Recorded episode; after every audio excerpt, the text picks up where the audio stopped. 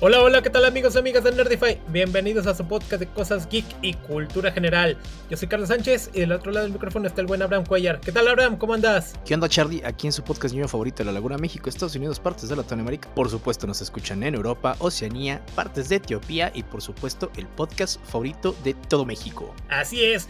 Y pues en esta ocasión llegamos al último episodio de este 2023 y como bien saben, cada año hacemos un recopilatorio de todos esos temas que pues que no daban para un episodio en particular, pero aquí les damos su pequeño espacio a cada uno de estos tópicos, en los cuales algunos están más chidos, otros que no tienen tanta tela de dónde cortar, pero aquí les vamos a dar una repasada a cada uno de ellos. Sí, o la neta temas que se nos fueron porque ya teníamos mucha agenda y mejor los pasamos para acá. Sí, este, porque es que realmente de repente salen temas y temas, pero pues obviamente no los podemos dejar pasar.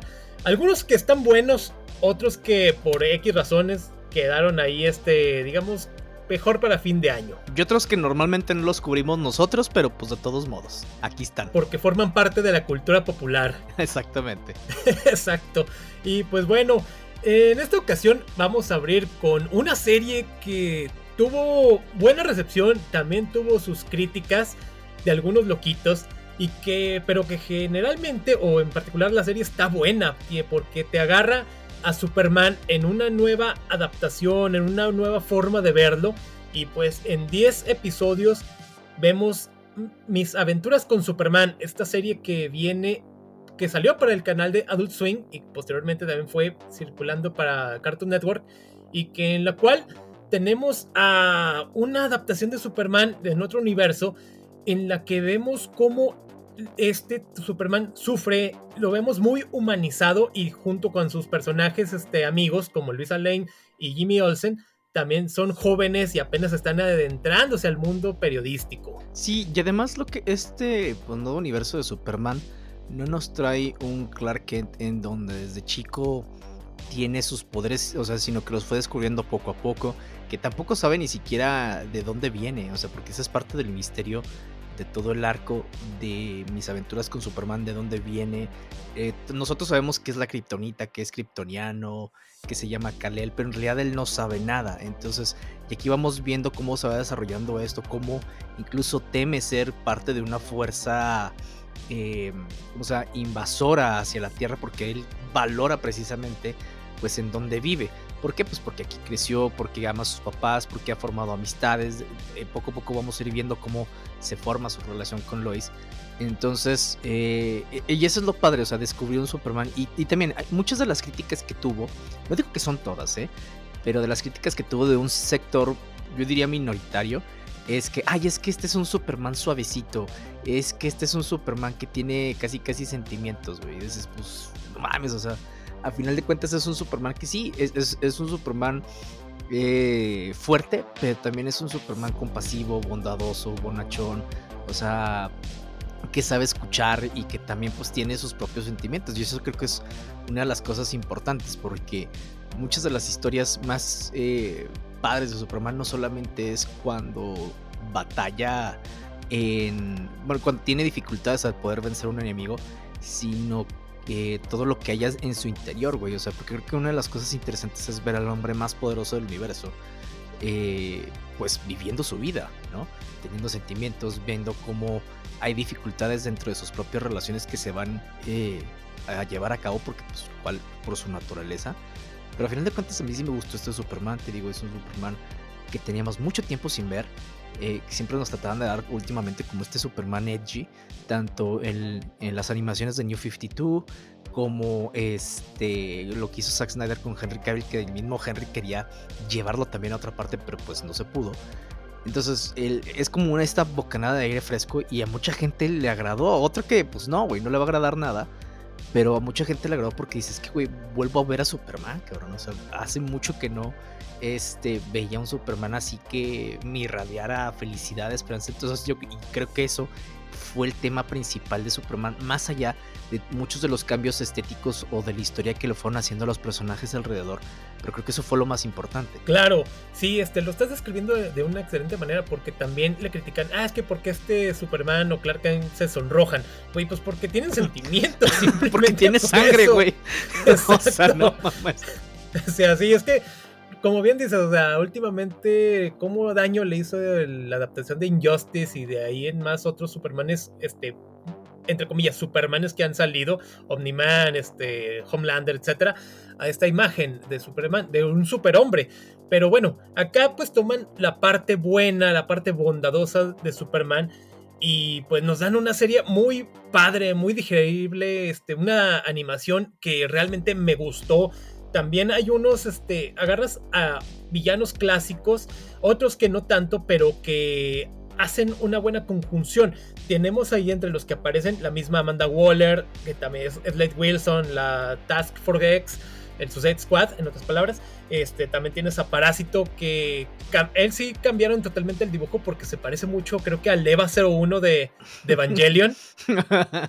eh, también es a la Silver Banshee, este, a Mr. Mix Biblic, que también él me gusta porque cuando aparece le hacen unos cambios a Superman y que te parece inclusive el Superman de la serie animada de los 90, o sea, te pone a, a varios y dices, ok, buenas referencias, tiene buenos guiños, exactamente. Y sí, cuando empiezas a ver que Superman no sabe si viene de una raza que viene a conquistar y como este él quiere a su planeta, quiere a sus padres sobre todo, pues lo ves defendiendo a, toda costa lo que ocurra. Entonces, pues también al final de la temporada, pues te dan guiños de esta de la segunda temporada, de la cual ya se había confirmado que la iba a tener antes de ser estrenada esta primera, la cual empezó a circular creo que desde junio, julio. Y pues ahí, bueno, ahí está. Entonces, pues para la siguiente temporada tendremos ahora sí a Brainiac, al General Zod. Y pues veremos cómo estos enfrentamientos y veremos si esa imagen que se ha ido haciendo este Superman con la gente, pues se eleva o termina cayéndose. Que lo más seguro es que va a terminar bajando y al terminar va a terminarse redimiendo. Sí, digo, a final de cuentas también creo que es un arco, como tú dices, que ya vemos viendo desde acá. Pero es eso, güey. Eh, presentar a Superman ante la gente como un ser que todas las puede y que trata de ayudar porque eh, durante estos mismos episodios vamos viendo diferentes acciones que va haciendo desde las más pequeñas hasta las más grandes y difíciles. Y, es eso, güey, o sea, e, el, que se vuelva la gente a, a perdón, el, que la gente voltea a ver a Superman como un héroe que te puede guiar hacia muchas cosas grandes, güey, o una persona que pues eh, con otros sentimientos, vaya, xenófobos, ¿no? En donde pues es que se cree mejor que nosotros, vaya, básicamente lo que cree el ex y así se va formando muchos campos de Superman y creo que eso sí va a ser lo interesante de ver cómo lo exploran, porque lo han explorado muchas veces, no siempre de la mejor manera, pero es interesante ver cómo lo exploran. Y aparte, el cast también está muy bueno. O sea, por ejemplo, tienes a Jack Quaid, que de hecho lo vemos en la voz de, la voz de Superman, y que de hecho lo vemos en, en The Voice con un personaje totalmente diferente que nada tiene que ver. Y hace un gran trabajo. Y luego tenemos a una Luisa Lane, Alice Lee y a otro Jimmy Olsen, y Ishmael Said, en donde ellos forman en conjunto esta triada, ¿no? O sea, y que de hecho, pues básicamente son los pilares de las historias de Superman desde hace muchísimo tiempo, más Perry White, más los papás, etc. Entonces, eso también es muy interesante ver eh, incluso cómo la dinámica entre ambos, o sea, y se sienten las relaciones muy diferentes entre Clark y Lois, entre Clark y Jimmy, entre Jimmy y Lois, o sea, se siente que ahí, eh, que son personajes reales y que no solamente están fungiendo como este, un papel totalmente secundario y que nada más están ahí para hacer bien ver bien al héroe, güey. Sí, claro, inclusive también este Jack Quaid ya cuando meses posteriores después de la este, de la huelga, por fin ya cuando pudo hablar acerca de esto, porque pues, tenía que guardar silencio, ya pudo dar sus, sus horas y sus opiniones de, y agradecimientos a la gente de que fue gracias por haberla visto, nos gustó, estamos listos para la siguiente temporada. También en algún momento se llegaron a preguntar de que, ok, saldrían otros personajes como Batman en esta serie para una segunda temporada y lo que la respuesta es de que no, todo se va a concentrar en Superman, lo cual pues sí que bueno porque pues él es el foco aquí, pues no necesita de otros personajes este, que lo vengan, digamos, no a opacar, pero que sí, sí que le ocupen espacio, porque lo están haciendo muy bien y qué bueno que le están dando esta atención a Superman y que no lo vuelvan a revivir, así como se espera con la nueva adaptación de Superman Legacy, que creamos que va a ser un Superman que eleve la esperanza y ojalá que sigan con esto. Aunque pues bueno, haya gente que no le guste nada. Que quieren que vuelva otra vez el Snyderverse. Que no, pues que no. No, ya no. Eso se murió. Oigan, y pues otra serie que también se estrenó este año y que a mí sí me tomó por sorpresa porque no la había visto hasta hace poco. Y de hecho me había dicho Carlos, oye, sí está buena.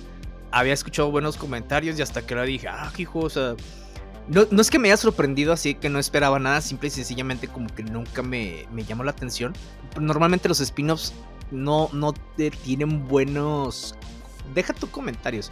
No tienen buenos resultados, pero digo, hay sus excepciones. Y estamos hablando precisamente de Jim B. Claro, Jim B, spin-off de The Boys. Entonces, esta serie que está muy buena. O sea, a mí al principio cuando la empecé a ver, me agarró así como que, ah, se me hizo poquito lento y como que eh, se iba mucho al shock value desde mi ah, perspectiva. Siento que empezaron con eso.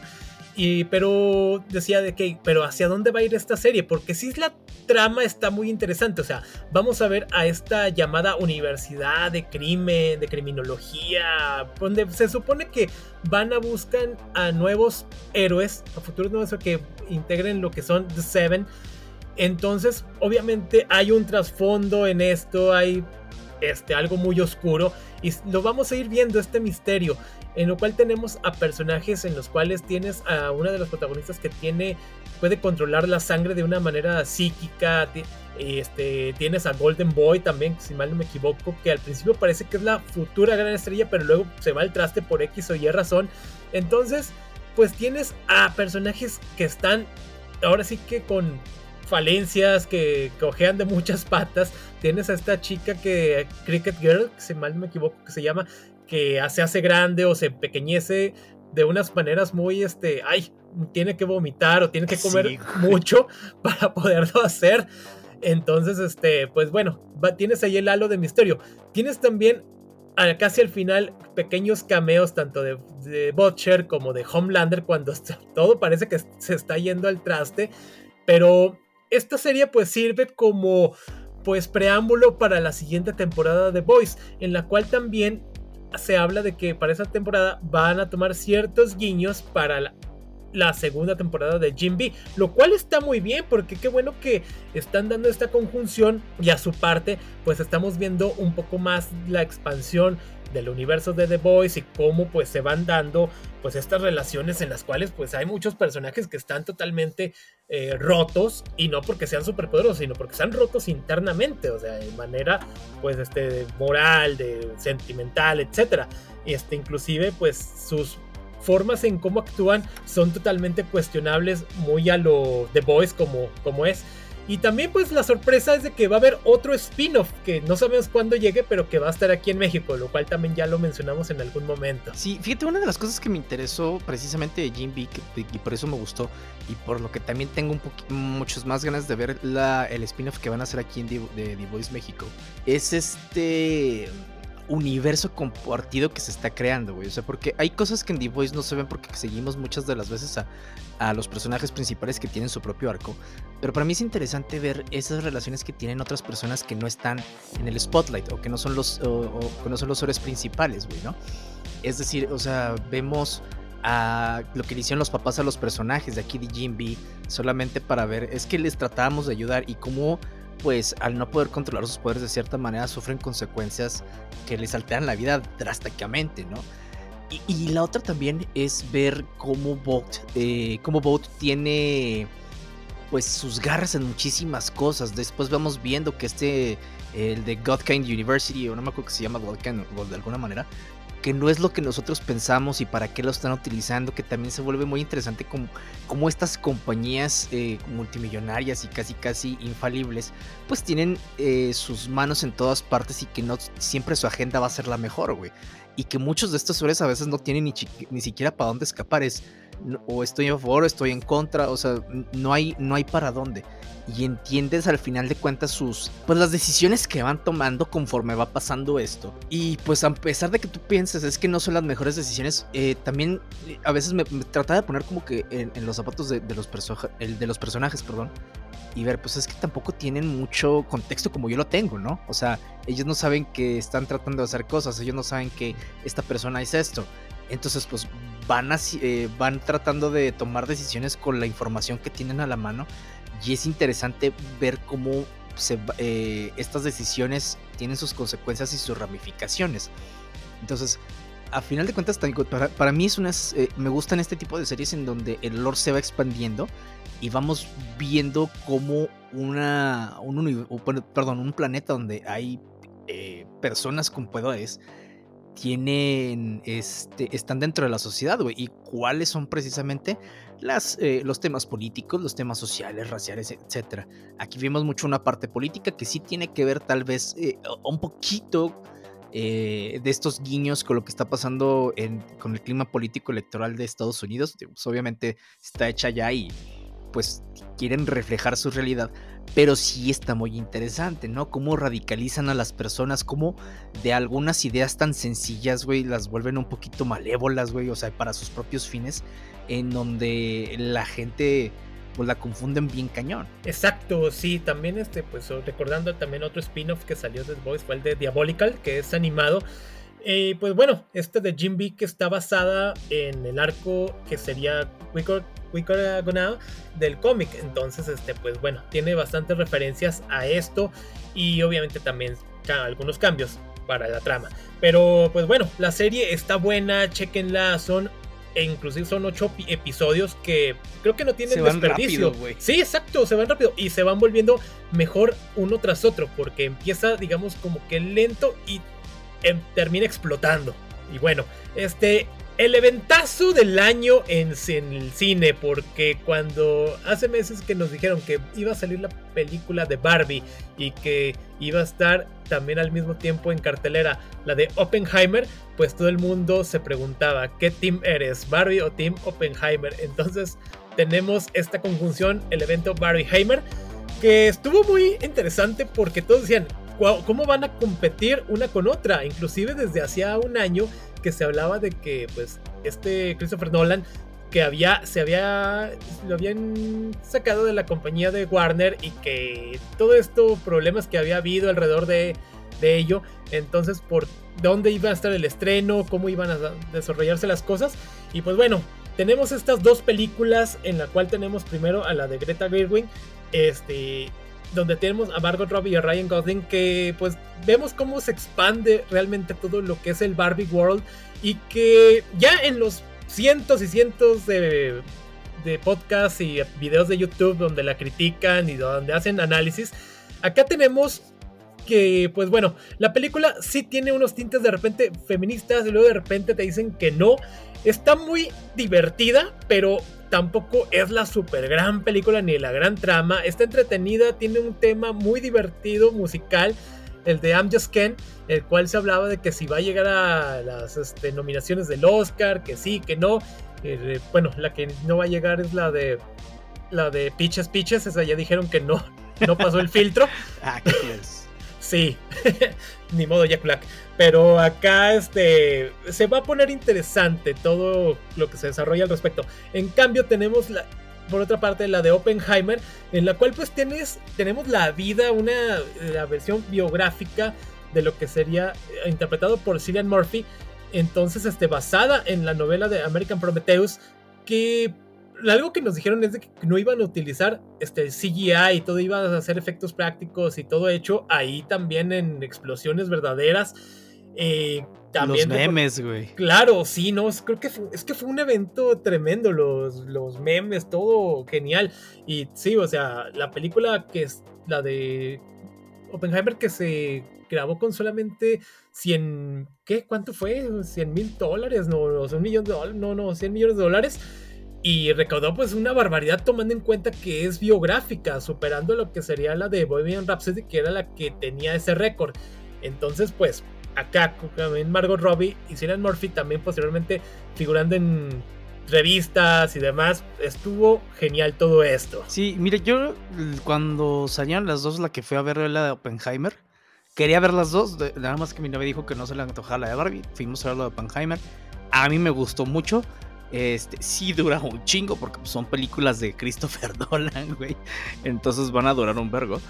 Pero no, a mí me gustó, me, me, gustó incluso el mensaje que da la película en donde al principio eh, Oppenheimer empieza eh, con todas sus cosas como para demostrarse a sí mismo y a los demás que él puede y que él puede ser mejor y, o sea, un tema de ego hasta que ve lo que acaba de hacer y es en donde él se queda de, vamos al chorizo, ¿qué hice, no? Y, todo, incluso eh, la película, la, la última parte es como una rivalidad entre Oppenheimer y un este, exsecretario de Estado y, funcionario público, en donde tratan de manchar su imagen a mucho. Y de hecho nunca se recuperó de ello la imagen, güey. O sea, años incluso que, donde los hijos habían estado sufriendo precisamente de la imagen de su padre y de todo lo que pasó, eh, para tratar de distanciarse de ello. Creo que ah, eh, los, mm, bueno, no herederos, sino sus nietos o bisnietos, no me acuerdo que eh, vivos todavía, pues no, ni siquiera se dedican, creo que nada más una, no se dedican a, nadie, a nada de la ciencia, güey, o sea, cosas totalmente diferentes, en donde pues ves la repercusión que tuvo, aparte de con su familia, pues en el, mundo en general. Y, por otro lado también eh, la de Barbie la vi hace recientemente ahora que salió precisamente para la plataforma de HBO Max en donde es una película entretenida, a mí me entretuvo, sí se me hace que tiene cierto, eh, muchos mensajes y muchas de las veces hace sátira de esos mensajes, que fue lo que a mí me interesó. Está discutiendo la otra vez con otras personas en donde decían, no, lo que ves es que es machista y luego es que se burla de eso y luego se burla del feminismo y yo, es que se creo, dijo, para mí creo que es una crítica, güey, o sea, es una crítica satírica a muchos movimientos, o por lo menos así yo lo vi, igual me estoy equivocando, este, a muchos movimientos, güey, en donde sí entiendes ahí ciertas cosas que, que tal vez te mueven ciertas fibras sensibles, sobre todo a las personas que están tan acostumbradas a ciertas, em, a ciertos sistemas, no sé, eh, machistas y, eh, en general, en donde pues de plano los querían ver. Incluso se soltaron críticas que si los hombres que no la querían ver eran machistas, que si las mujeres que las, que las querían ver eran así.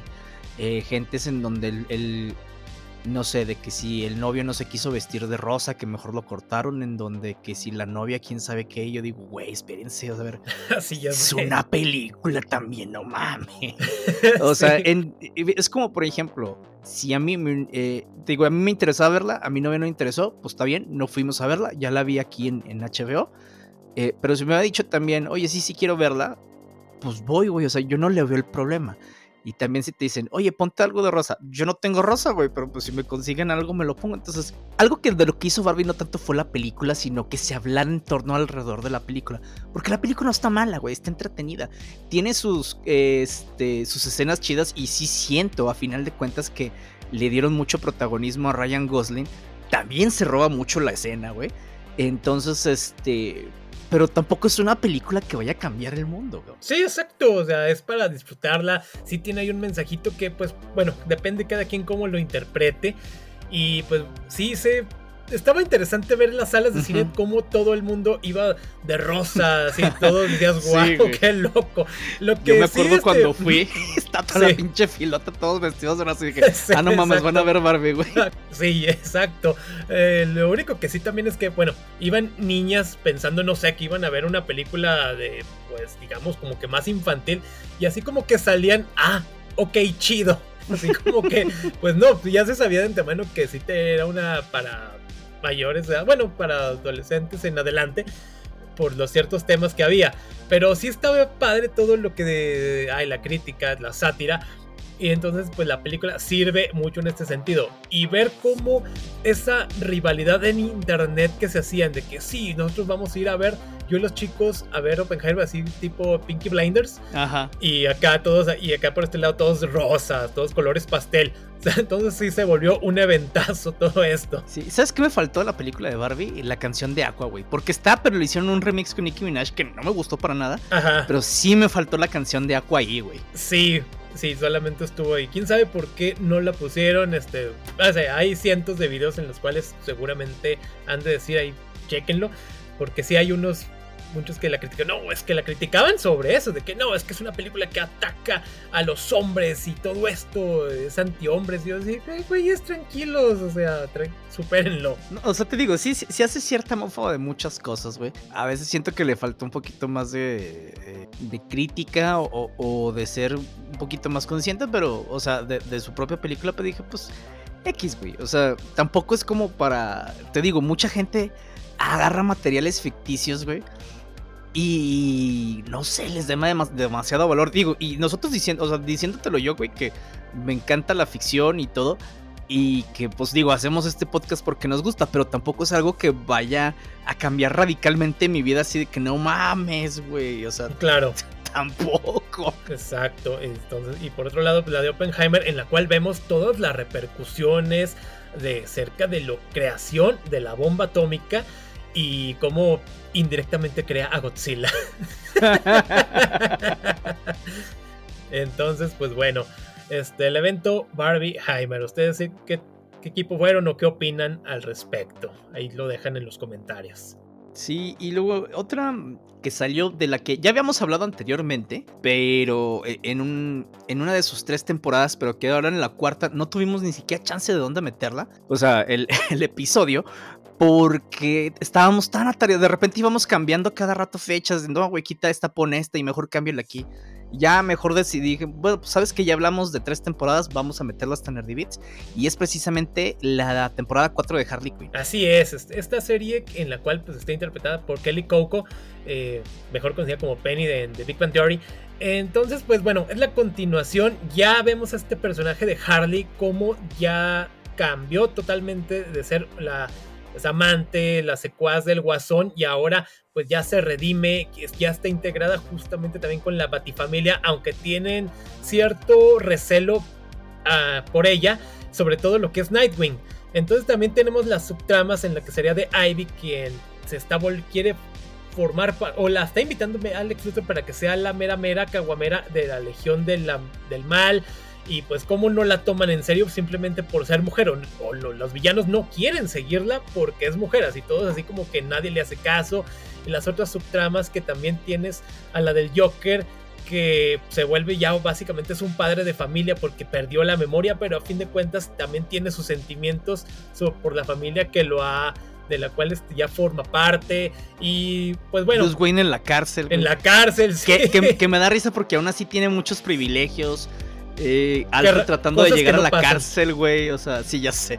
Entonces, o sea, sí, por ejemplo, eh, vemos incluso a Talia al Ghul tomando otro protagonismo extra. No me gustó la caracterización de Nightwing porque pues siento que así no es, pero digo, pues a final de cuentas es otro material y pues ya, siento que hemos tenido muy poquito de, Dick Grayson como Nightwing en más, más allá de dos o tres eh, proyectos como para que le hagan un deservicio. Pero te digo, bueno, pues a final de cuentas es otro material. Me lo desviven al pobre, güey. Exacto. Este, y de hecho aquí vemos que también es la misma Harley está, eh, ¿cómo se llama? Está batallando porque primero eh, cuando era villana dice, es que esto no es lo mío. Y se vuelve heroína y dice, es que tampoco siento que es lo mío. Entonces está tratando de, hallarse, güey. Y eso también son, temas muy... fíjate, toda, toda la serie de Harley va tratando problemas, eh, no te diría complicados, pero problemas diarios de todas las personas, obviamente, en, un contexto de superhéroes y villanos, este, y bastante este, humor y, violencia. Pero es interesante, güey, ver cómo va cambiando poco a poco, cómo sigue evolucionando el personaje, cómo a pesar de que ya tomó una decisión, sigue viendo de que, sabes que igual y no es lo mío, güey. O sea, me gusta eh, la bronca que tienen en la relación de ella y esta Poison Ivy, porque al final de cuentas, pues sus, trabajos, entre comillas, pues, por así llamarlo, no sé no, empatan, güey, están en lados distintos, en cómo tratan de que la relación siga funcionando de cierta manera. Entonces te digo, a mí la temporada se me hizo muy bien. Este, vemos el regreso de ciertos personajes, pero ya en papeles un poquito menos importantes de cuando los vimos al inicio. Porque creo que se sienta muchísimo más en Harley y en, y en Hiedra Venenosa que otras temporadas que tenían un, este, un ensamble un poquito más amplio. Pero aún así, o sea, sí creo que sigue siendo de esas apuestas de animación que sigue siendo DC, güey, que ha funcionado porque no, o sea, creo que porque le cambian el tono, güey, porque cambian drásticamente las expectativas del, del televidente y sobre todo de los que les gustan los cómics. Sí, este, también pues la sátira que hace sobre todo lo que es el mundo de los superhéroes de los cómics y eso está muy padre porque pues vemos todo cómo se desenvuelve en este proyecto. Así que pues bueno, al final también este, lo que es Nightwing revive gracias a la fosa de Lázaro, así que lo tendremos posteriormente en una próxima temporada. Pero pues sí, ahí tenemos los, los problemas que hay internos, como también Bruce Wayne pues termina ya, sale de la cárcel y Alfred entra a la cárcel cuando quería servirle porque se pone celoso, porque ya tiene un nuevo eh, mayordomo ahí dentro de la cárcel.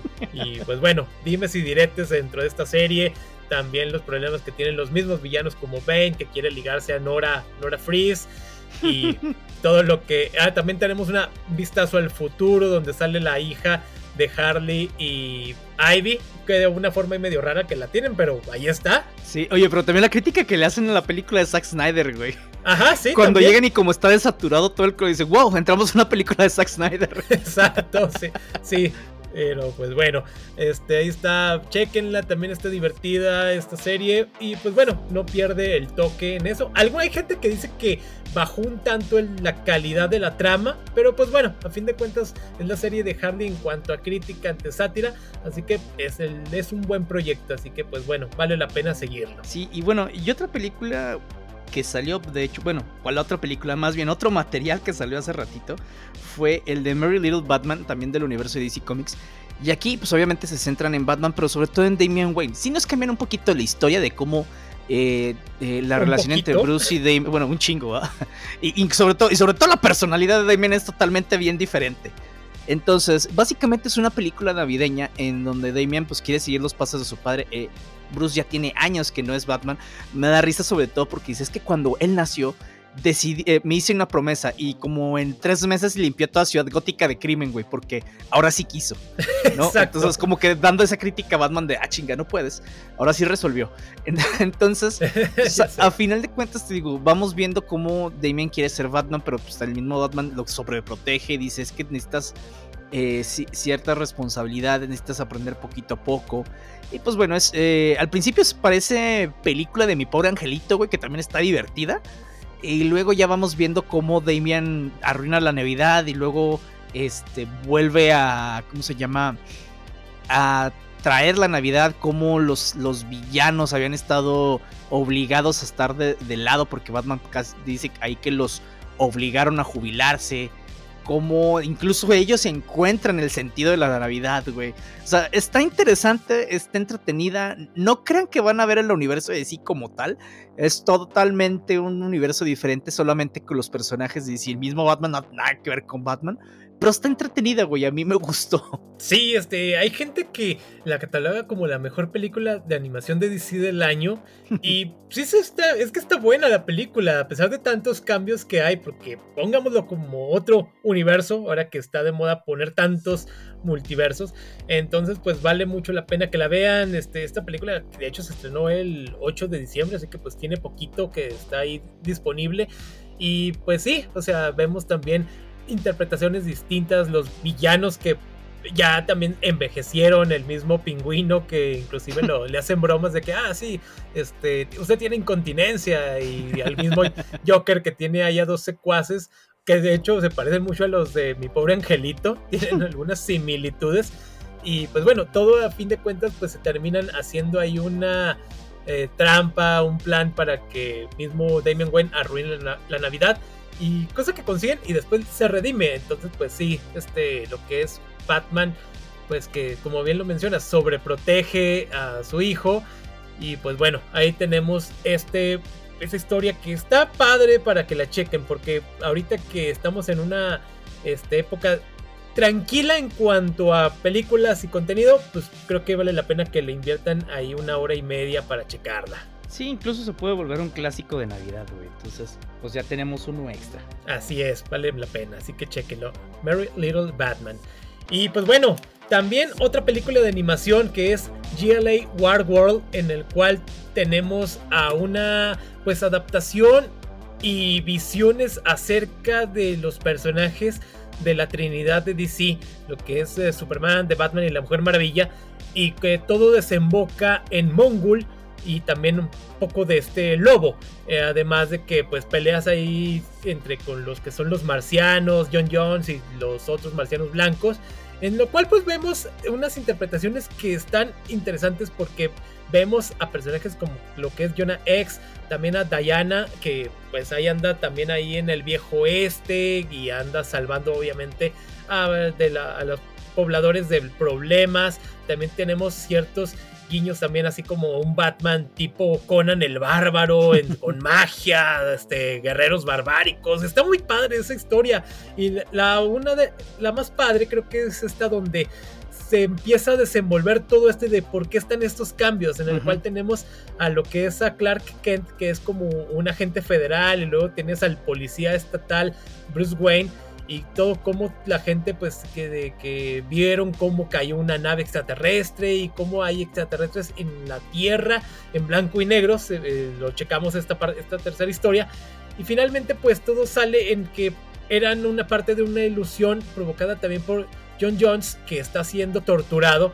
en el cual este, los, los héroes así de que ok se vuelven a poner sus trajes y ya así de que ok todo era parte de pues un plan en el cual estábamos en medio y finalmente pues vemos cómo está ahí Mongul, que personalmente Mongul no me gustó mucho el diseño que le hicieron eh, físicamente, pero pues bueno, ahí está.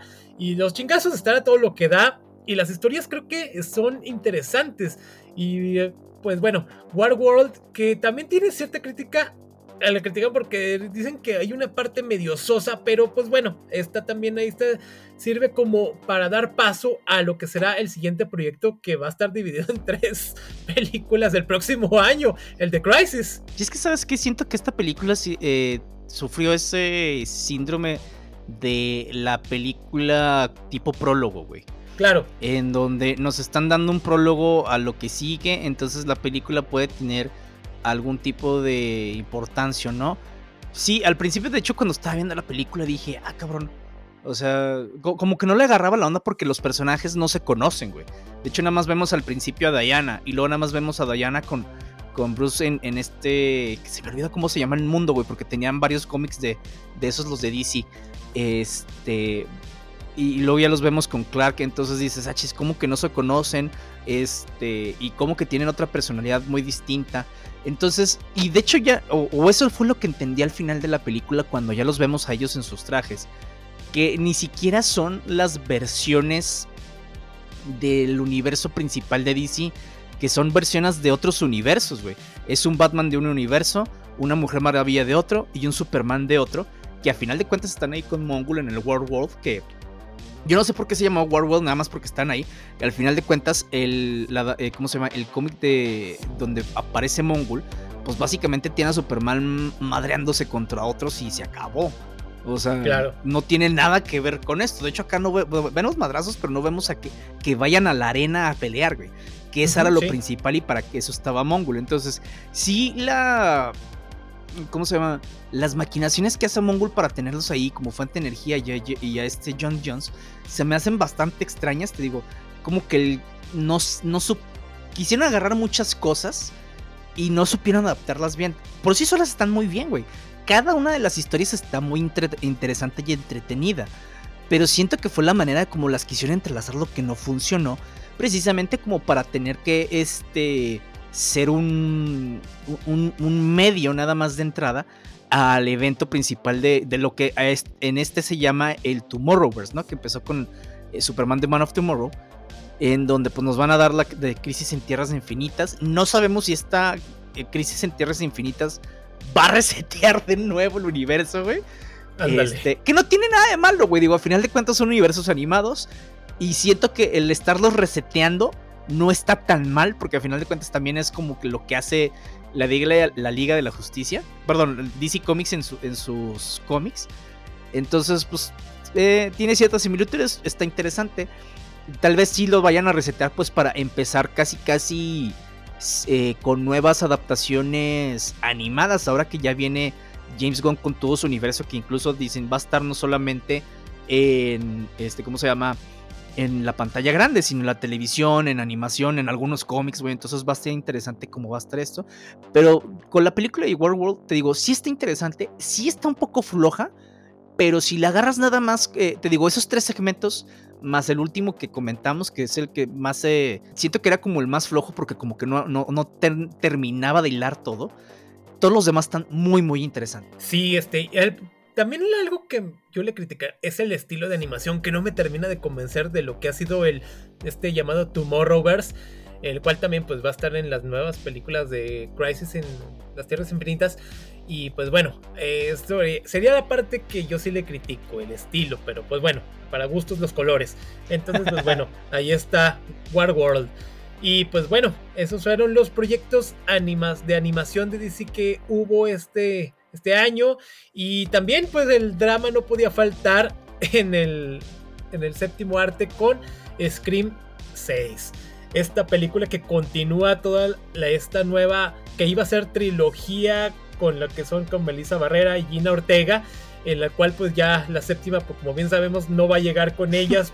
y si es que llega a pasar la película, porque pues bueno, esta película que se estrenó en lo que fue eh, marzo, en lo cual pues vemos la continuación de, lo, de los hechos que ocurrieron, pero ahora en lo que es en la ciudad de, Nueva York, cómo pues vemos entrelazados a todo esto, este, las chicas que tratan de salir de todo lo que son las sombras de lo que fue su padre, de los este, asesinos, etcétera, cosa que pues siempre va a estar alrededor de ellas, en la cual este pues bueno, traes a nuevos personajes, estas que recuelas y todo esto, cómo te las van manejando. Y pues tienes ahora sí que al final de la película te dan ese guiño como si hubieran terminado porque dejan la máscara ahí en el suelo y ellas este, caminan. O sea, la película está interesante. Tiene obviamente los clichés básicos de la saga. Ay, sí. lo cual, este, pues bueno, no se podía salvar. Entonces, este, pues sirve para continuar. Este, sí estaba buena la historia en cuanto que fueran estos nuevos personajes que no precisamente son este 100% norteamericanos, sino que tienen rasgos latinos, el cual estaba muy bien porque da otro foco. A fin de cuentas, pues bueno, ya sabemos que Melissa Barrera le dieron las gracias por ciertos comentarios que hizo acerca del, del conflicto Israel-Palestina y luego después este, Gina Ortega que decían de que ella renunció eh, para apoyarla. Después dijeron que no, que su representante decía que no. La habíamos corrido. que empataba, que porque no empataba con, porque iba a empezar con lo de Merlina. Y pues dime si directos, o sea, inclusive los fans empezaron de que de, a hacer unos hashtags a favor de Melissa Barrera, en el cual sí Paramount como que quiso tiempo después como que arreglar las cosas con ella y ella los mandó a volar, porque así ya me corrieron, yo ya no vuelvo. Ya, ya está bien, mira, también la película, este, yo la vi, se me hizo interesante verla ya en un contexto de, no solamente en un pueblito y en eh, lugares cerrados donde pasan las cosas, sino en toda una ciudad, güey.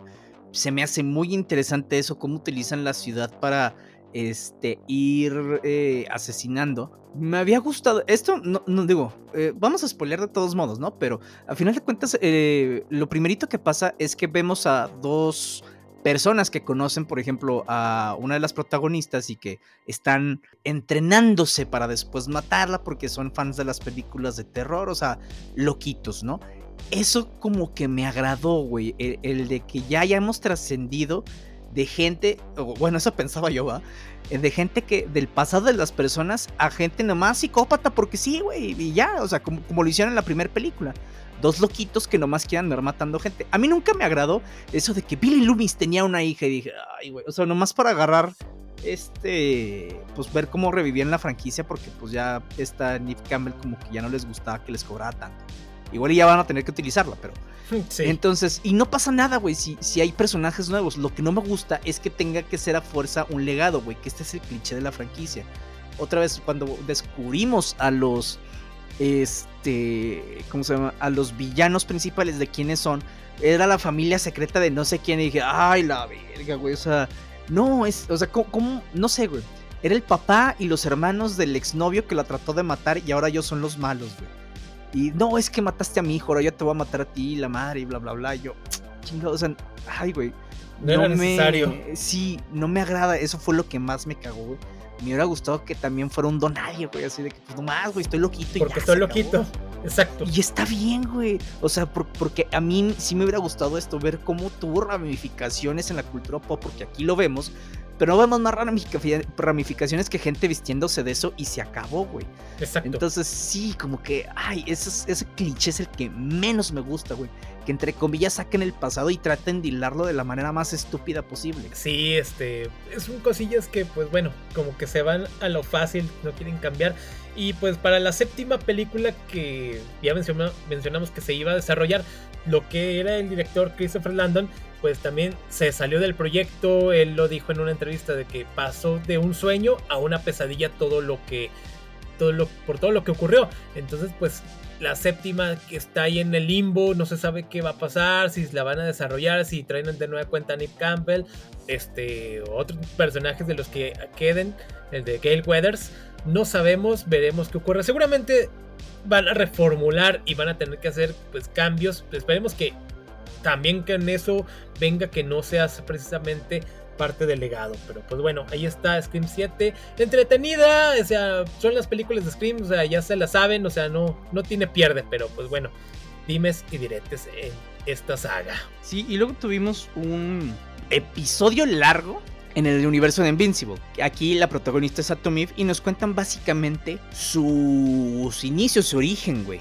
¿no? Y, está bastante interesante. Entonces, está muy bueno, sí. Sí, y aquí no te van, o sea, creo que la saga de Invincible, The Voice y todo, han, venido como que a darle la vuelta a este mundo de los superhéroes que a veces parece tan perfecto y que las cositas malas son así como que muy X. Y aquí te, lo van poniendo un poquito más, eh, no diría realista como tal, güey, pero cuáles son ciertas ramificaciones con ciertos personajes, o sea, hacerlos un poquito más complicados de lo que parecen. Y está muy interesante, güey, porque pues pobre y pobre Samantha sufre desde el inicio, cabrón. Sí, este, es que en resumen podemos ver cómo fue creada en laboratorio y que un también lo que es el gobierno que la quieren manejar como este un arma, como una herramienta. Eh, ah, la ayuda a escapar este científico, pero todos estos años lo estuvo cuidando con su familia adoptiva, los cuales esta familia no saben que es su que es otra niña porque la de ellos murió y le hicieron ahí un cambio y lo que el, papá es bien culero con ella, con Eve. También lo habíamos visto también en la serie de Invincible. Pero acá como que lo vemos explotar todavía más porque él la ve así como un bicho raro, le dice, ¿por qué no eres normal? Y también pues es una superdotada que sus poderes de cómo puede ver molecularmente las cosas y cambiarse, a crear y, o destruir materia. Entonces... Este, y la mamá que se divorcia también, güey, no mames. sí, por otro lado.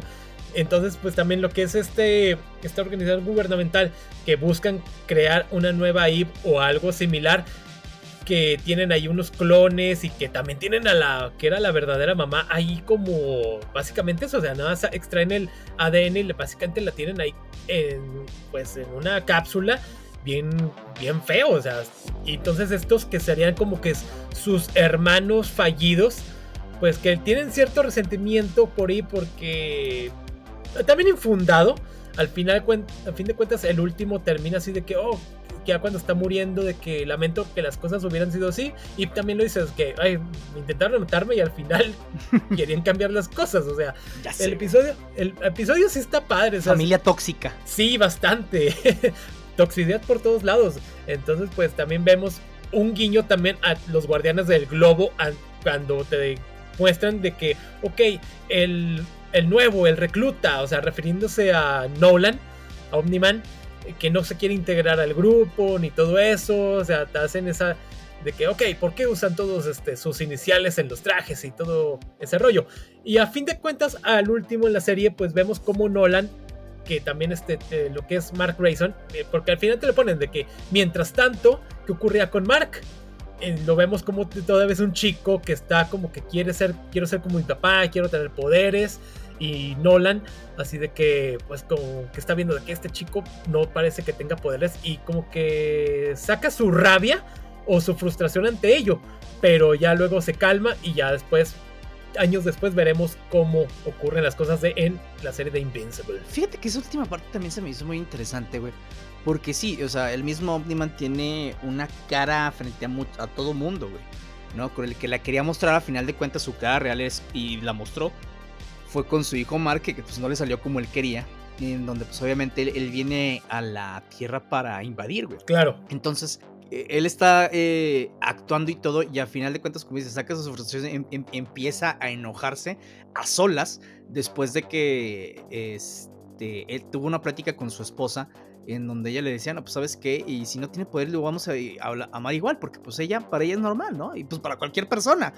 Nada más Nolan sí empieza a tener ese ataque de rabia y después se va calmando y al final empieza a llorar, güey, porque eh, ya no, o sea, también él solito y lo vamos viendo al final incluso de la Invincible y probablemente, bueno, no he visto los, estos capítulos, de hecho quiero esperarme a que salgan todos para vérmelos en chinguiza, pero se supone que los vamos a ver también ahora o, más adelante en, Invincible, en donde él a final de cuentas también ya no está de acuerdo con eso, güey, porque encontró una vida distinta, güey, diferente a lo que le habían enseñado y pues imagínate estar indoctrinado eh, durante toda tu vida para que al final sucesos te, te rompan esa doctrinación, güey, y, y, tengas una crisis existencial, cabrón. Entonces, sí está muy interesante esto. Está muy interesante todo lo que le fue pasando a Eve y cómo ella también se fue alejando del mundo, pero cómo también trataba de seguir haciendo las cosas bien, porque para ella eso es, güey. O sea, yo quiero hacer bien las cosas. Entonces, eso también toma mucha relevancia en las siguientes etapas de Invincible, en donde viene todo el desmadre. Claro, Sí, ella pues era una chica que estaba destinada para ser una heroína por convicción y pues ella entre con sus problemas y todo lo que puede tener familiares y demás ahí está, saliendo adelante. Está muy padre, está muy interesante. Este episodio dura 50 minutos aproximadamente. Se estrenó como para veintitantos de julio, así que pues ahí está disponible en Prime. Y pues bueno, esperemos que también pronto lleguen los cuatro episodios restantes de Invincible. ¿Cuándo llegarán? No sabemos, pero llegarán. En algún momento de la vida. Exacto. Y pues bueno, para nosotros que nos gustan también los refritos, llega That 90s Show esta serie que sería la continuación de That 70 Shows. Entonces, pues bueno, acá veremos hechos que han ocurrido posteriormente. Ya todo lo que es el grupo original, pues ya digamos que son mujeres y hombres de familia, ya trabajando, o sea, ya no son estudiantes ni nada. Y los vemos en segundo plano, en eso, porque aparecen como actores invitados, lo que serían el de Topper Grace, el de Aston Kutcher, William Rama el de Laura Prepon eh, Mila Kunis, pero acá nos concentramos en lo que serían sus hijos. Y pues bueno, obviamente no pueden faltar lo que son los de Kitty Foreman y Red Foreman, quienes siempre tienen que tener adolescentes fastidiosos en su casa. Bien para Kitty, mal para Red. Mal para Red. Sí, Red, como siempre me ha encantado el personaje de Red. No, y fíjate, de hecho, lo único que faltó ver aquí fue James Masterson en su papel de, de Hyde. Ah, obviamente, ya sabemos por qué no lo ¿Por vimos. no? Y ya jamás lo volveremos a ver, ni lo van a mencionar. Se fue a su, planeta. Sí, o sea, porque de hecho creo que ni lo mencionaron, sí que yo me acuerdo. Sí, no, no, o sea, siquiera. Para nada, güey. Y a lo cual pues entiendo por qué. Igual y dije, bueno, pues ya cuando yo esperaba, la verdad, que las acusaciones contra James Masterson hayan sido infundadas, pero desafortunadamente para las personas a las que les, les pasó, pues sí fue real, güey. Entonces, pues digo, qué bien que ya lo encarcelaron al vato, ya le dictaron su sentencia, pero pues obviamente, este te, quedas así como de, ay, güey, me falta este personaje. Porque quieras o no, le infundía cierta cosa. Yo creo que cualquier personaje que haya faltado, eh, te hubieras quedado igual de, uh, no mames, güey, faltó este. Porque no es todo el cast completo, no es todo el ensamble que, al que estábamos acostumbrados. Pero pues bueno, o sea, también el show tiene, si es que lo siguen, porque no sé si hay eh, anuncio para una segunda temporada o no. Si el show continúa, pues obviamente los chicos tienen que ser sus propios personajes, más allá de tener también la participación del cast original que poco a poco también siento que tiene que ir desvaneciéndose, güey, porque ya no es su show. Salvo Rey y Kitty.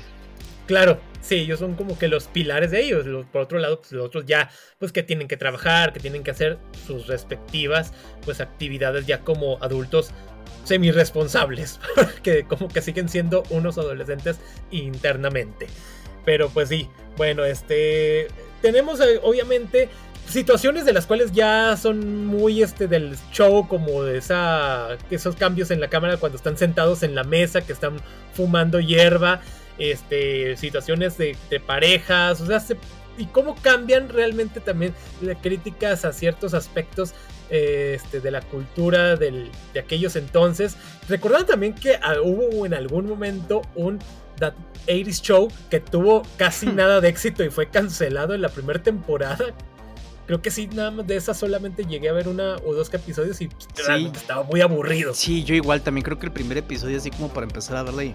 Y no, nada. Pero esta, así por otro lado, está, está divertida. O sea, 10 episodios que se van rápido, son muy dinámicos.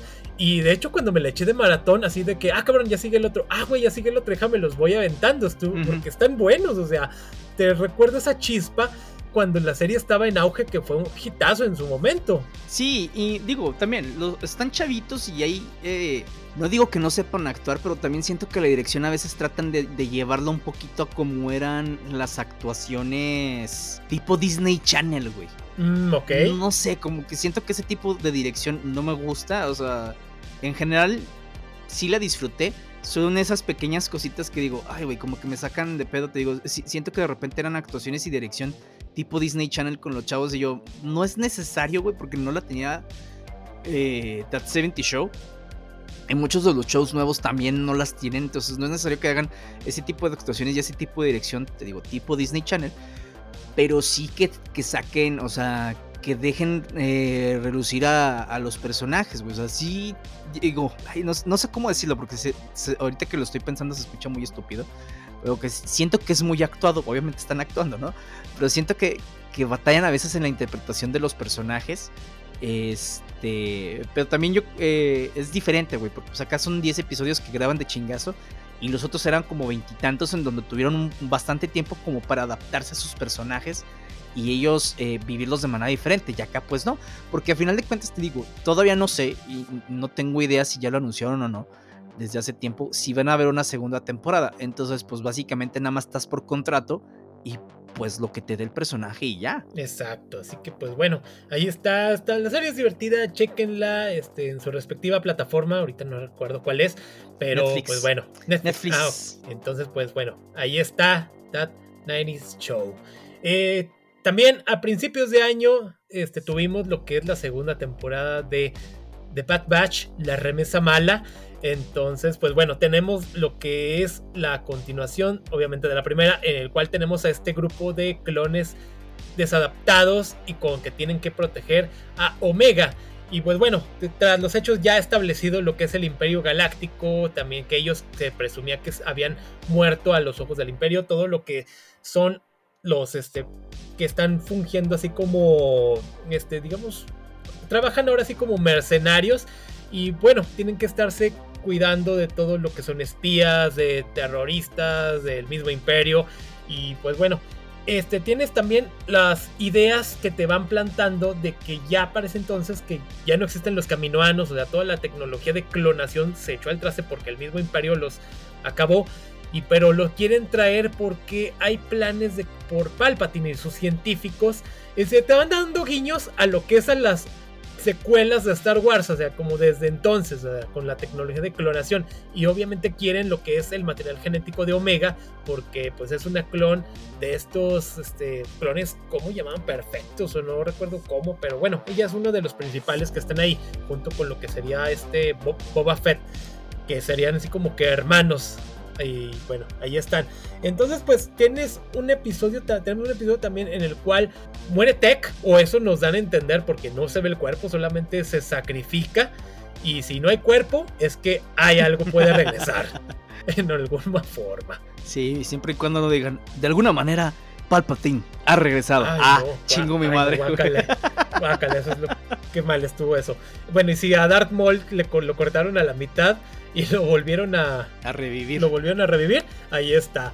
Y sí, o sea, también hay una, un episodio que me gusta mucho en el cual este Crosshair, este clon que era muy este, dado a seguir órdenes y todo eso, y, y cómo van a un planeta, y cómo ve cómo sus oficiales de mayor rango los tratan básicamente a él y a los nuevos Stormtroopers como eso, como herramientas que son. Entonces, este Crosshair, que cree, a pesar de todo, en el honor, todo esto, mata a uno de los oficiales que básicamente le dice, o sea, que lo quiere chantajear.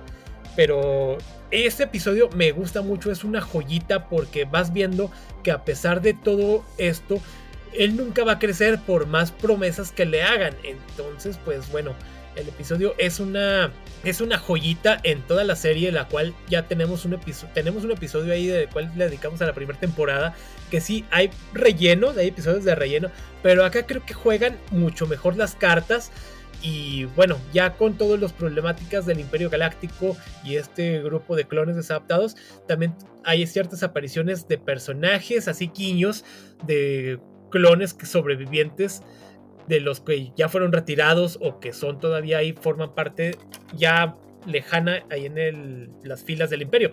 Y pues bueno, este Bad Batch se dice que habría una tercera temporada, todavía no hay algún anuncio, pero sí tiene material para que haya una tercera y cierren el arco de estos clones. fíjate cómo es interesante, güey, que en el universo de Star Wars lo más interesante siempre ha sido cómo se fue formando el imperio o cómo los, los remanentes del imperio que se, se niega a morirse.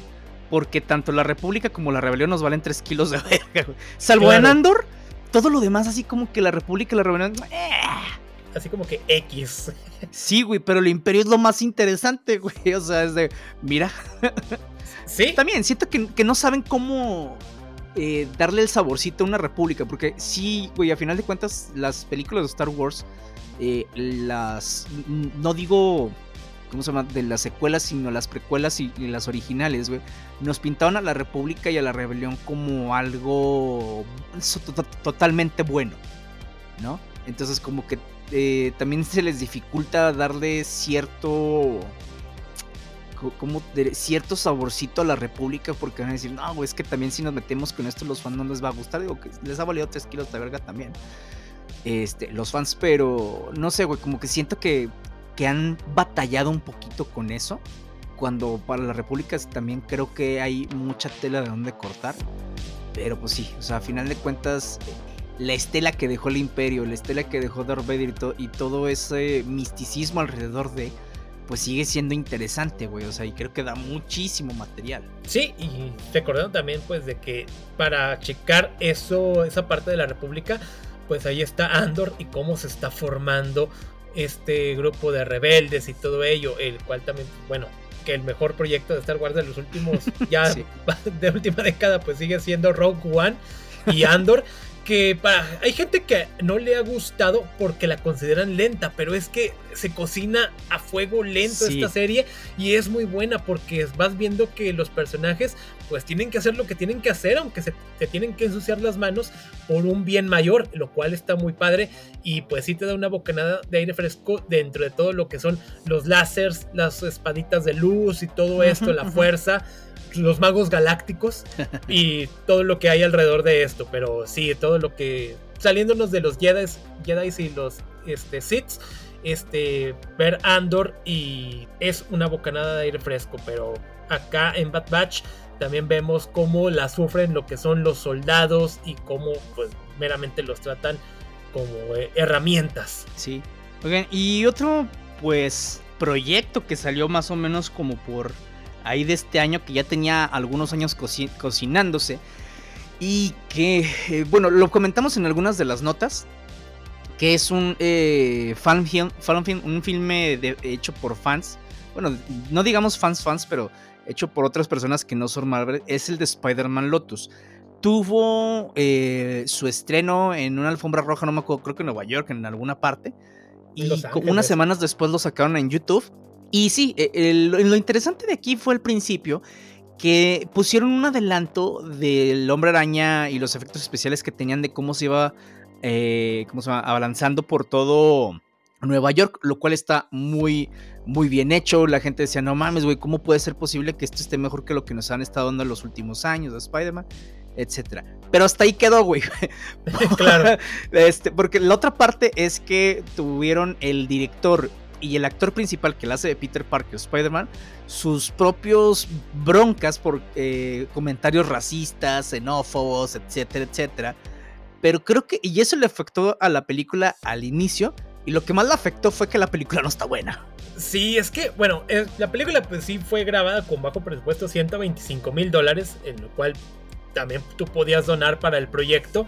Eh, pues bueno, sí lo que son, como bien lo dices, la que son el protagonista, lo que es Wade Wayne y el director, este, Kevin Kenneth, sí, comentarios que desatinados y que pues, a la postre quisieron eh, ablandar de que digamos es que yo tuve esa educación y lamentablemente me sale y así como de de adentro de mí, o sea, no lo puedo cambiar porque es parte de mi naturaleza. Ok, una justificación un poquito tonta, pero pues. Soy racista por naturaleza. sí, es lo que trataban, trataba de decir. Pero sí, este, los efectos en cuanto a lo que es la columpiarse por los edificios están decentes. Sí se ve mucho mejor en algunos. En otras escenas sí se ve que es un fan film. Sobre todo en las actuaciones. Se nota que este, hay ciertas que dices, ay cabrón, pudieron este, mejorar, o sea, algunas cosas pudieron pulirlas. Y la película sí, sí es larguita. Y se nota que el director es el mismo editor, güey. O sea, como, no, no sé, no he visto los créditos, la neta. Pero se nota que el, el, director tuvo mucho que ver sobre la edición. Porque hay partes que se podían haber editado para hacerla más rápida, más fluida para que ciertas actuaciones no se vean tan estúpidas. Pero no, güey, decidieron dejarlas. Meter todo. Sí, güey, o sea, le decía, te decía, por ejemplo, de en una de las escenas iniciales en donde Spider-Man está luchando contra tres personas a la vez, en donde está el villano 1, villano 2 y villano 3 en, en filita, unos al lado de otros. Spider-Man les lanza las telarañas, se pegan las telarañas a los costados al del villano 1, al villano 3 y al del medio lo deja solo.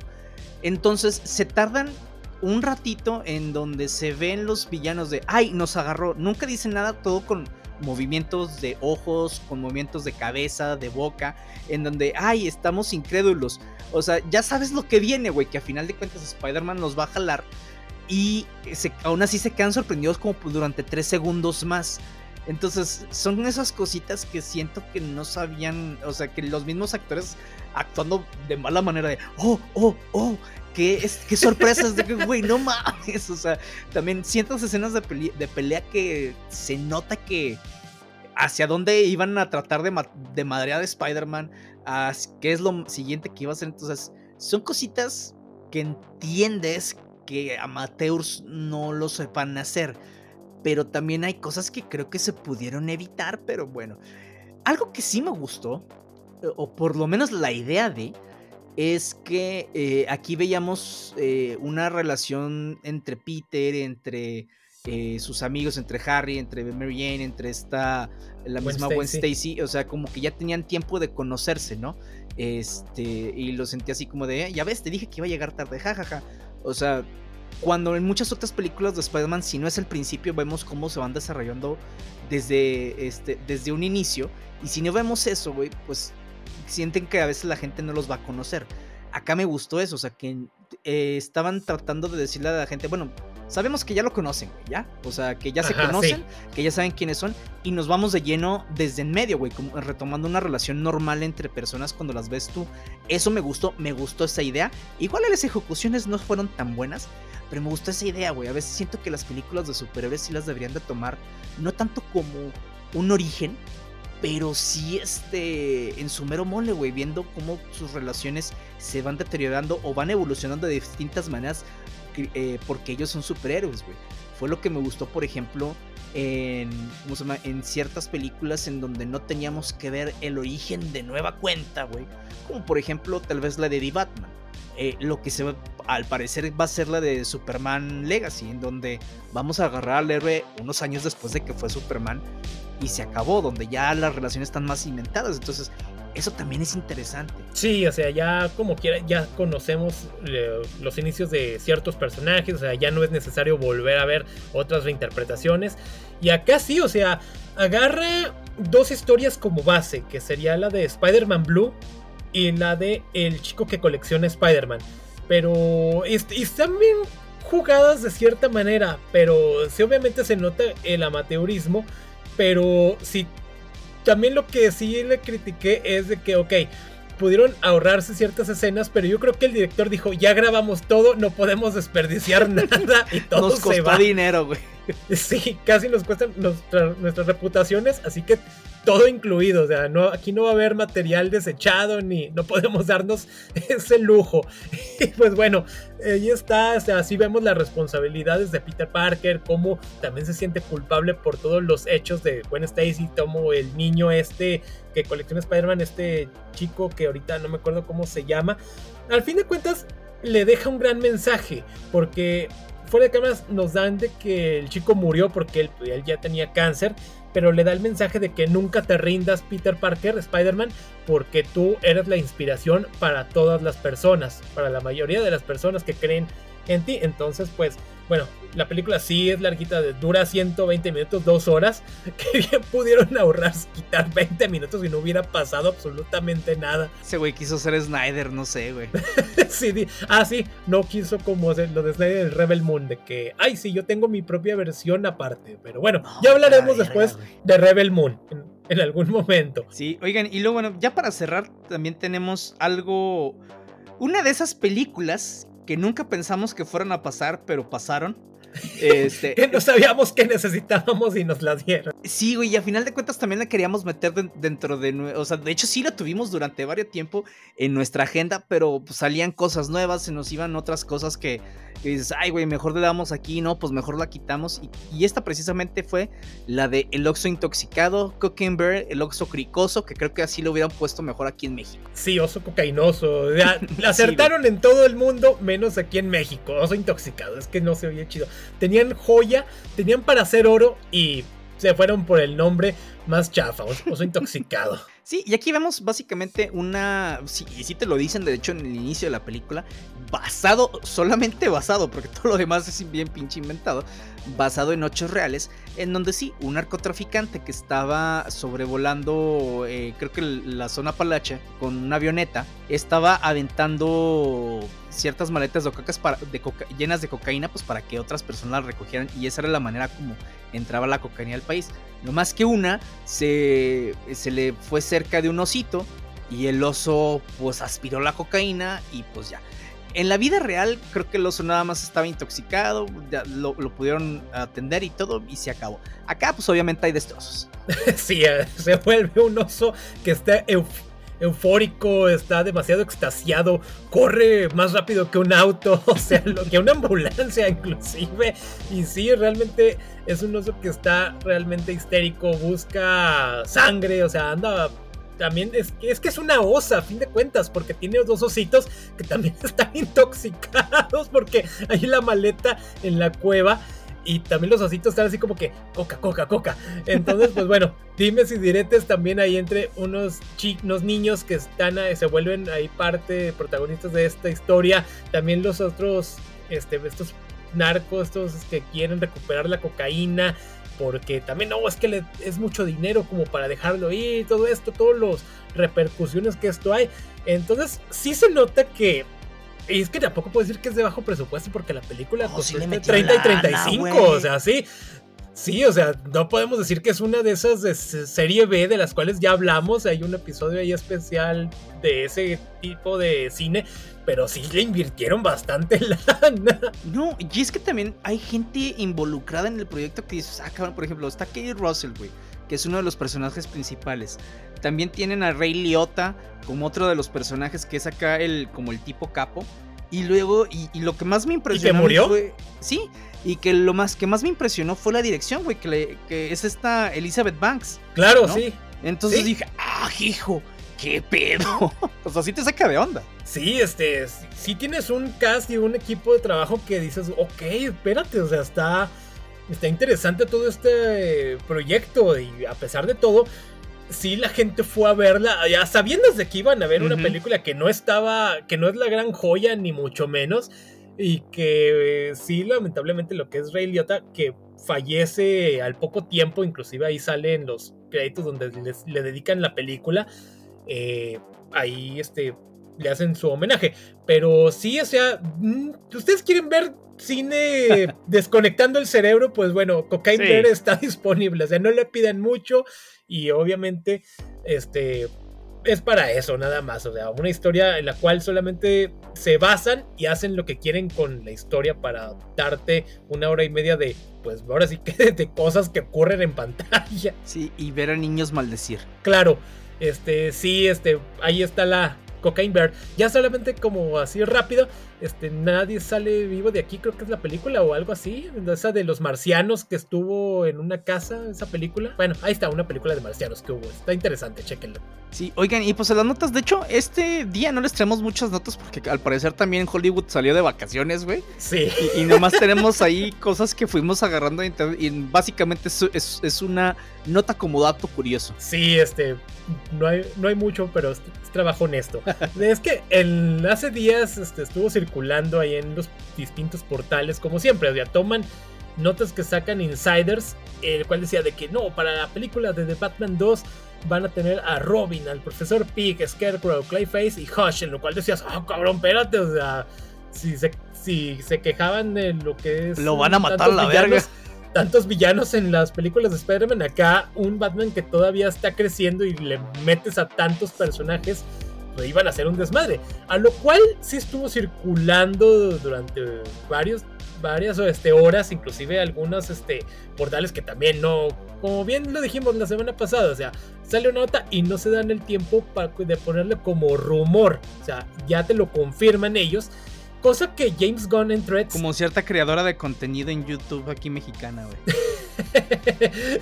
de hecho, lo que fue James Gunn en Threads, ah, tomando la base de dónde sale esta, esta nota, esta fake news él lo puso ahí en rápido, o sea, no, totalmente inventado. En lo cual, lo que es la fuente principal, puso, borró el contenido, borró el post por obvias razones. Entonces, pues ya también te dejan de que, bueno, entonces, ¿qué va a pasar con la de Batman 2? Pues todavía no sabemos nada, o sea, todavía hay muchos detalles que están ahí en el aire porque, pues bueno, la huelga de escritores y guionistas. Entonces, pues bueno, por lo pronto ahorita esta parte pues sí no la tomen en serio, ya olvídense de que salió y es lo, es lo que es. No, sí, porque mira, de hecho dentro de los rumores que estaban también alrededor, ya ves que dijiste Josh, otro de los que tenían allí es el de Dick Grayson. Y dije, ay, güey, por fin, Robin, ¿no? Este, pues también, obviamente Gon dijo, pues no es cierto, yo, ah, se me hacía raro ver a Josh, sobre todo al inicio, güey, porque Josh es de los villanos que tienen que llegar hasta cierto momento después de, que Batman ya es muchísimo más adulto, por las repercusiones que tiene y por sobre todo otras cosas. Pero sí me gustaría ver uh, ya una adaptación con este, con Robin, güey, con Dick Grayson, porque no la hemos tenido. O sea, y un Dick Grayson niño, güey, no un Dick Grayson que dicen que tiene 16 años y el, y el cabrón era un actor de 20 güey. O sea, no. Entonces sí, sí me gustaría ver un Robin eh, y, ver esa parte. También, no sé, digo, todo depende del guion, ¿no? Eh, aunque quién sabe cómo voy a hacer ahorita con este Robert Pattinson, en donde él había dicho que él no le gustaría tener Robin, pero pues también es lo que comenta. Pero sería cuestión de ver el guion y hacia dónde va esto, pues para ver qué onda, como como, una persona bastante centrada, güey, como todo mundo es de, pues sí, güey, digo, hasta ver el guion, no sé si es buena idea. Claro, y sí, creo que le serviría también al Batman de Robert Pattinson, porque a fin de cuentas, al final de la película, él quiere como que ser esperanza, o sea, ya no quiere ser, eh, te cambia eso de que ya no quiere ser 100% oscuridad, como que le quiere dar luz, y creo que un Robin sí, se, sí serviría, siempre y cuando lo manejen de, de buena manera. Entonces, sí se harían buena conjunción, tomando en cuenta pues, que Robert Pattinson es joven, y creo que sí, un Robin que le venga a dar alegría a, la, a su casa, que pues, sí, lo vemos como un Bruce Wayne medio emo. Acá sí sería que le vuelva ahora sí que salga ya de esa mansión ahí, este, de estar en penumbras veremos qué ocurre al respecto. Entonces, pues, mientras tanto, ahí está esta nota. Sí, qué mejor este epítome de la esperanza que adoptar un huérfano e instruirlo para que madre villanos en las noches. Claro, así como decía la Mujer Maravilla en, en una de las series animadas. Adoctrinaste a Robin para combatir el crimen. Sí, pero dice, no, no, yo quería que él fuera diferente. O sea, lo entrené para que no terminara como yo. Que eso básicamente sí es lo que ha dicho Batman durante muchas partes de la carrera, güey. O sea, que eh, pues otra, otra manera de cómo cuidar de él no sabía, güey. O sea, hasta eso, porque todo el mundo puede... Eh, ¿cómo se llama? Criticar eso de Bruce Wayne y pues obviamente tendrían razón, pero pues también es una persona sumamente traumada, güey, con muchísimos complejos en donde dice, güey, la única manera que, por lo menos a mí me sirvió, que yo pensé que también, pues porque es lo único que sé hacer, que yo pensé que iba a funcionar con él era ayudarle de esa manera. ¿Le funcionó de ciertas maneras? Sí. ¿Era lo que necesitaba Dick Grayson? No. No. Pero al final de cuentas, digo, para su fortuna, Dick terminó eh, no loquito, terminó como uno de los Robin que no tienen complejos. O sea, tuvieron. Sí, exactamente, güey.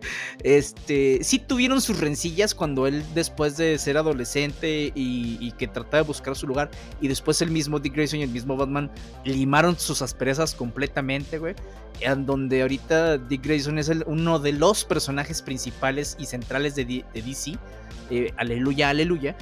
Entonces, pues eso me agradó, güey, y es lo que me ha agradado del personaje. Esperemos que siga así. Por eso no me agradan ciertas cosas que hacen ciertos autores como Frank Miller o como lo que quiso hacer este Zack Snyder en las películas en donde no, lo mataron y yo, no, no, no, no lo mataron.